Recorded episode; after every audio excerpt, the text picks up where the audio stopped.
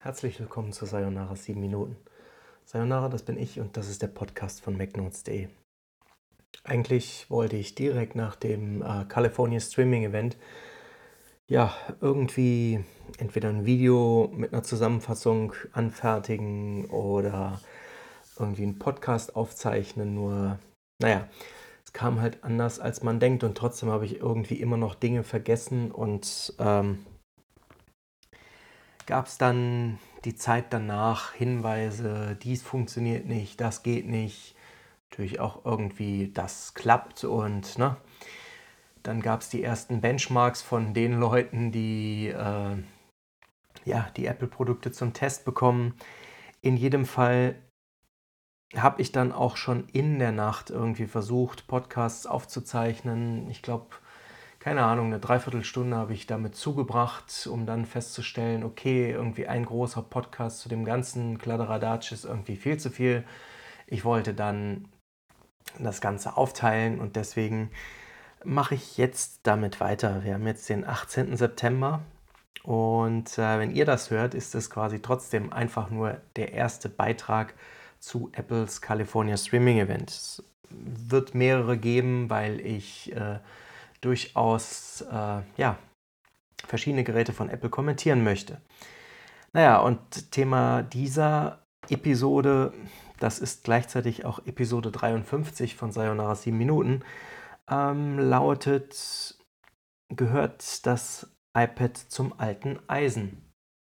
Wie komme ich auf diese Formulierung oder wie kommt mir diese Frage in den Sinn? Naja, es ist im Prinzip ganz einfach wenn man sich das Tablet-Lineup von Apple nach dem Event anschaut, denn die äh, beiden neu vorgestellten Geräte, nämlich das iPad 10,2 Zoll und das iPad Mini der sechsten Generation, ähm, wirken ein bisschen wie Licht und Schatten. Wobei das Mini-Tablet quasi Licht ist und äh, naja, das normale iPad irgendwie Schatten. Aber eigentlich ist es so, äh, dass das iPad sowas wie Angela Merkel ist. Also, ne, Sie kennen mich. Ja, äh, tatsächlich kennt man dieses iPad nun schon zur Genüge. Es sieht aus wie so ein iPad halt schon die letzten Jahre über ausgesehen hat. Es hat den Home-Button, da könnt ihr Touch ID drüber machen. Ja, klar, der Prozessor ist etwas besser geworden. Und ähm, weiß ich nicht, die äh, das Bildschirm, ach, das Bildschirm, ja, äh, der Bildschirm unterstützt mittlerweile True Tone. Äh, das heißt, je nachdem, wie viel Lichteinfall ihr habt, äh, das merken dann Sensoren, äh, wird die Farbdynamik des, der Anzeige irgendwie angepasst. Ja? Und das sorgt dann, das ist übrigens ein optionales Feature, könnt ihr ein- oder ausschalten, aber das sorgt dann vor allen Dingen zum Beispiel sagen wir, ihr geht nach draußen und die Sonne scheint durch eine andere ja, Farbzusammensetzung bei der Anzeige für deutlich höhere Kontraste und für bessere Lesbarkeit. Das gleiche gilt natürlich dann auch, wenn es weniger Licht gibt, irgendwie in dunklen Umgebungen oder so. Naja, aber das sind Dinge, die kennt man schon, mehr oder weniger. Die kannte man und äh, ja, von anderen Tablets, aber nicht vom normalen, stinknormalen iPad. Und äh, was kommt halt noch dazu? Ich weiß es nicht. Apple hat dem Gerät weiterhin nur die Kompatibilität mit dem Apple Pencil der ersten Generation spendiert. Ich kenne beide, also ne, den Apple Pencil 1 und den Pencil 2. Und vielleicht gibt es auch einige unter euch, die beide kennen und die dann sagen, mein Gott, also der zweite, der ist eigentlich so viel besser. Weil, ne, ihr wisst ja, die Magic Maus, die muss man von unten laden. Ergonomisch ein Irrsinn. Naja, und eben den Apple Pencil der ersten Generation, darüber haben sich auch schon Generationen, in Anführungszeichen, von Apple-Fans lustig gemacht. Warum? Ja, weil auch bei ihm muss man irgendwie die Kappe abnehmen. Da ist ein Lightning-Pinöppel dran, den steckt man ans iPad und dann ne, habt ihr quasi das iPad und daneben steckt der Stift und äh, da müsst ihr aufpassen, dass ihr das Ding nicht abbrecht und so könnt ihr das Ding im Prinzip aufladen. Auch ein ergonomisches, weiß ich nicht, Tohu Wabohu, aber äh, ja, Apple hat scheinbar entweder so viele von diesen Pencils verkauft oder äh, möchte das Ding, wie soll ich sagen, so weit künstlich am Leben erhalten, dass es die Investitionskosten irgendwann mal wieder reingespielt hat und nicht nur reingespielt, sondern eben auch mit Gewinn reingespielt hat. Das wäre aus betriebswirtschaftlicher Perspektive natürlich sinnvoll, aber für Nutzer und für Beobachter ist das im Prinzip Kacke. Naja, grundsätzlich, äh, ansonsten der Apple Pencil der ersten Generation, er ist etwas zu schwer, etwas zu groß für meine Verhältnisse. Ich habe relativ, äh, wie soll ich sagen, kompakte Hände, ja, äh, um es mal so auszudrücken. Also ich komme mit dem Pencil der zweiten Generation viel besser zusammen. Ihr müsst das mal ausprobieren, so äh, wenn ihr den Stift zwischen den Fingern drehen wollt oder so, ja. Ich weiß nicht, ob ihr jetzt da ein Bild im Kopf zu habt oder sowas, aber äh, das klappt bei mir mit dem Pencil der zweiten Generation deutlich besser. Ich habe jetzt keine Wurstfinger, ne? ganz und gar nicht, sondern ich habe einfach etwas kleinere, kompakte Hände. Und ne, in der Physiognomie gibt es halt so unterschiedliche Typen. Also ich bin äh, für diejenigen, die sich das vorstellen wollen oder auch nicht, eher so ein, so ein Typ Sprinter. Ja, es gibt ja auch so, so ähm, wie soll ich sagen, andere Leute, die, die sind eher Marathonläufer oder sowas, ja. Und ähm, naja, entsprechend ist mein Körper halt aufgebaut und dazu bin ich noch Linkshänder. Das heißt, viele Computermäuse, mit denen kann ich auch nichts anfangen. Deswegen bin ich äh, eigentlich ganz froh über ne, Tools, mit denen ich dann quasi so als Linkshänder eben auch arbeiten kann. Naja, egal, sei es drum. Jetzt sind wir abgedriftet und das passiert mir eben nicht äh, selten, aber äh, das iPad hat quasi nur den Apple Pencil der ersten Generation. Es hat ja leider, leider auch nicht wirklich viel Speicher. Denn Apple hat sich darauf beschränkt. Also, das ist, wenn man ne, das so gerade sagt wie ich, ein bisschen falsch formuliert. Denn ähm, das iPad hat tatsächlich sogar mehr Speicher. Ja? Es hat jetzt 64 GB. Es hatte vorher in der Basisausführung 32 GB. 32 GB waren echt wenig. Jetzt hat es 64 GB und ähm, ja, 64 GB sind echt wenig. Und das Tragische daran ist, dass ähm, das iPad quasi nur noch in zwei Speicheroptionen angeboten wird. Es gibt es mit 64 GB und es gibt es auch mit 256 GB. Aber im na, letzten Jahr, beziehungsweise ähm, als es noch die äh, achte Generation des iPads zu kaufen gab, äh, hat Apple gleich drei Speichervarianten angeboten. Also damals dann 32, 128 und 256 GB. Das ist ja vor allen Dingen für so ein Einsteigergerät eine Frage des Geldes. 32 GB waren echt deutlich zu wenig, ja.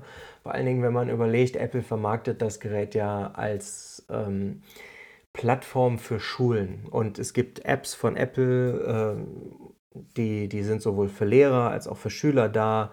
Äh, mit denen kann man Hausaufgaben betreut machen. Also da können dann Schüler über so einen Lernraum sozusagen irgendwie Hausaufgaben abgeben und die Lehrer korrigieren das dann und ne.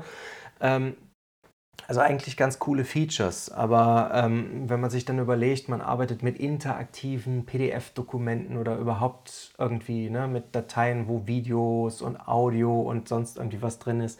Jetzt in Zeiten von Corona äh, ne, hat das mit der digitalen, weiß ich nicht, Präsenz, also äh, ja, vermittelte Kommunikation irgendwie noch zugenommen und dann war man noch eher angehalten, auch weiter mit Videos zu arbeiten oder sonst irgendwie. Und ne, 32 GB waren echt wenig, 64 GB sind echt wenig, also müsste man dann zum 256 GB Modell greifen und das ist ein bisschen problematisch, allein schon wegen des Preises. Ja, weil äh, Apple konkurriert mit seinen iPads ja in Amerika vor allen Dingen im Bildungsbereich mit Chromebooks. Das sind, äh, für diejenigen, die es nicht kennen, das sind äh, Laptops, die im Prinzip relativ wenig können, aber eigentlich doch relativ viel und zwar genau so viel, wie man über den Browser realisieren kann. Naja, und äh, sie können dann seit, ja, weiß ich nicht, ein, zwei, drei Jahren, ne, das fing erst langsam an und wurde dann immer mehr. Die leistungsstärkeren Chromebooks können zum Beispiel auch Android-Applikationen abspielen. Naja, und dann gab es eben doch viel mehr Apps als die von Google äh, ne, verbreiteten zur Tabellenkalkulation und ne, konnte man halt irgendwie mit programmieren und und und. Ja, und Apple möchte eben dieses iPad dann eventuell noch mit Tastaturzubehör und mit dem Pencil und ne, irgendwie dagegen stellen. Aber wenn man ein Tastaturzubehör kauft und wenn man einen Stylus dazu kauft, man muss ja nicht das Ding von Apple nehmen, aber trotzdem geht das ins Geld. Denn schon das äh, 64 GB Modell kostet 379 Euro. Ja, und Chromebooks kriegt man schon für 299 oder zum Teil eben noch günstiger, aber unter 300 Euro würde ich eigentlich kein Chromebook empfehlen, weil die sollen ja dann doch auch irgendwie was leisten und eine gewisse Bildschirmauflösung bieten und ne, so. Das dazu. Auf jeden Fall werde ich eben oder wurde ich das Gefühl nicht los, dass Apple bei der Präsentation des iPad, naja, irgendwie so ein Stück altes Eisen präsentiert hat. Warum? Wieso? Ja, gerade weil es an demselben Tag auch das iPad Mini der sechsten Generation vorgestellt hat. Und das ist, ah, da werde ich noch eine eigene Podcast-Episode zu machen, aber für diejenigen, die jetzt gerade hier dann irgendwie mit drin sind und zuhören, ähm, naja, es ist eigentlich das viel bessere Tablet. Ja, es kostet mehr Geld, aber ähm, es benutzt den Apple Pencil der zweiten Generation. Es äh, hat kompaktere Ausmaße, ist irgendwie schicker im Design. Es bietet mehr Möglichkeiten und äh, naja, entsprechend äh, hat Apple quasi gezeigt, hier schaut mal, da ist das iPad. Naja, und danach hat es gezeigt, guckt mal, hier ist das iPad Mini 6. Also das ist ja eigentlich schon cooler, ne? Naja, und gerade Eltern von Kids, die irgendwie im schulpflichtigen Alter sind oder so und die ne, ordentlich Geld im Portemonnaie haben, die werden dann sagen, ach klar, kaufe ich doch meinem Kind jetzt dieses iPad der äh, iPad Mini der sechsten Generation. Ne? Naja, so kann Marketing eben dann auch funktionieren. Es ist nicht immer alles nur wir schützen die Privatsphäre und tun dann am Ende doch einen Upload-Filter integrieren oder so. Naja, egal. Auf jeden Fall, ihr könnt uns oder mir vor allen Dingen auch sagen, irgendwie über die ne, Social-Media-Kanäle, Twitter, Facebook oder wo ihr gerade rumhängt, was ihr denn von dem iPad, dem neuen alten iPad haltet. Weil der Prozessor, kommen wir ne, auch dazu kurz angedeutet, so ne, kurz bevor ich eigentlich Schluss machen wollte. Äh, das ist der Apple A13 Bionic.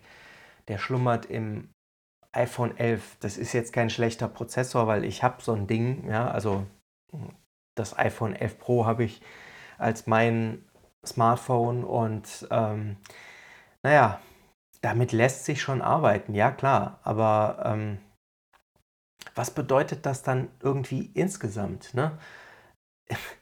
Ich kann ein iPad für 379 Euro kaufen und es hat den größeren Bildschirm. Man kann irgendwie ein bisschen mehr damit machen und ich kann aber bei Apple auch immer noch das iPhone 11 kaufen. Ja, und da ist quasi auch der A13 Bionic drin. Und was kostet das iPhone 11 mit 64 GB? Es kostet 579 Euro. Das verstehe wer will. Also, ne, ehrlich, klar, es hat dann eine Dualkamera oder so, aber für welchen Zweck? Also, es würde keiner auf die Idee kommen, jetzt seinem Kind dann quasi ein Smartphone zu kaufen, äh, um irgendwie an, an Videokonferenzen teilzunehmen und seine Hausaufgaben drauf zu machen. Deswegen kauft man das iPad. Aber wenn doch die beiden Geräte auf einem Level in der Leistungsfähigkeit sind, warum ne, ist dann das iPhone 11 so viel teurer? Ja. Wenn ihr eine Antwort auf die Frage habt, dann äh, könnt ihr sie uns entweder mitteilen oder sie auch für euch behalten. Einerlei. Auf jeden Fall bedanke ich mich bei euch fürs Zuhören und sage bis zum nächsten Mal.